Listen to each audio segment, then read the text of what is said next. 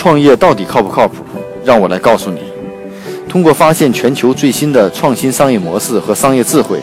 让你的创业少走弯路。嗯大家好，我是创业不靠谱的 Michael。今天跟大家分享的案例是一家非常有意思的印度创业企业，它能够通过脸部建模提供虚拟试镜的丝带服务。这家公司叫 Dito，目前获得了一百万的美金的风投风险投资。呃，那这家公司呢？呃，投资商呢是一家在线电眼镜电商，叫 Lens Lensget 啊。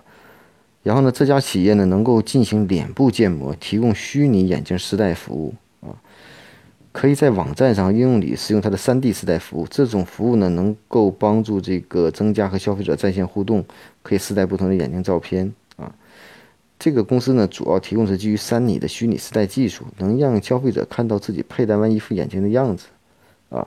目前呢每天大约都要有一万多次的试态。这家公司呢是专注提供这种技术，并将这项技术售给了全球的眼球零售商，让这个消费者通过手机、网络摄像头来创造一个脸部视频，从而试戴眼镜，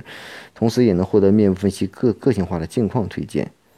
那这家公司的技术呢，能够从多个角度记录用户的脸部，从而建模。当用户试戴一副眼镜的时候呢，可以从脸部的模型左右转向观看其中的角度，也能够根据历史数据和用户的偏好，帮助其快速的进行镜框选择。啊那目前这家公司呢，也获得了来自这个印度一家公司的眼镜在线电商的投资，啊，另外呢，这家已经被了大约将近有一百多家的这种眼镜眼镜的服务公司来采用，啊，所以呢，听起来这个公司，我觉得。这就是一种技术的创新。那今天跟大家讲述这样的模式，就是说，之前也有朋友问过，比如说在穿衣服时代，3D 建模到底可靠谱不靠谱？其实，在某些领域技术上，只要做深入的，确实能解决很大的问题。我们不知道在 3D 实际上是否能扫描所有的数据，能够将神的数据比较精准的体现出来。但至少在身体的某一个部位，我觉得这个相关的技术应该还是比较靠谱的。至少它能够有相关的数据收集提供的还是比较精准的，啊。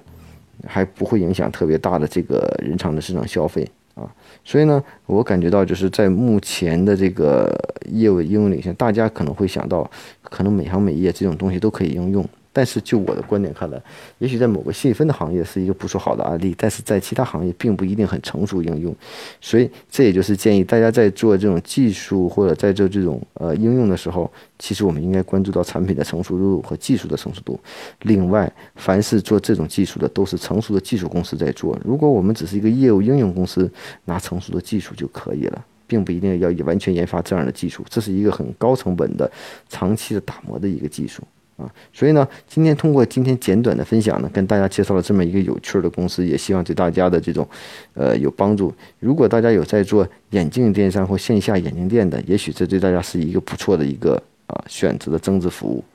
每天五分钟的创业不靠谱的全球商业智慧分享，让你的创业靠谱起来。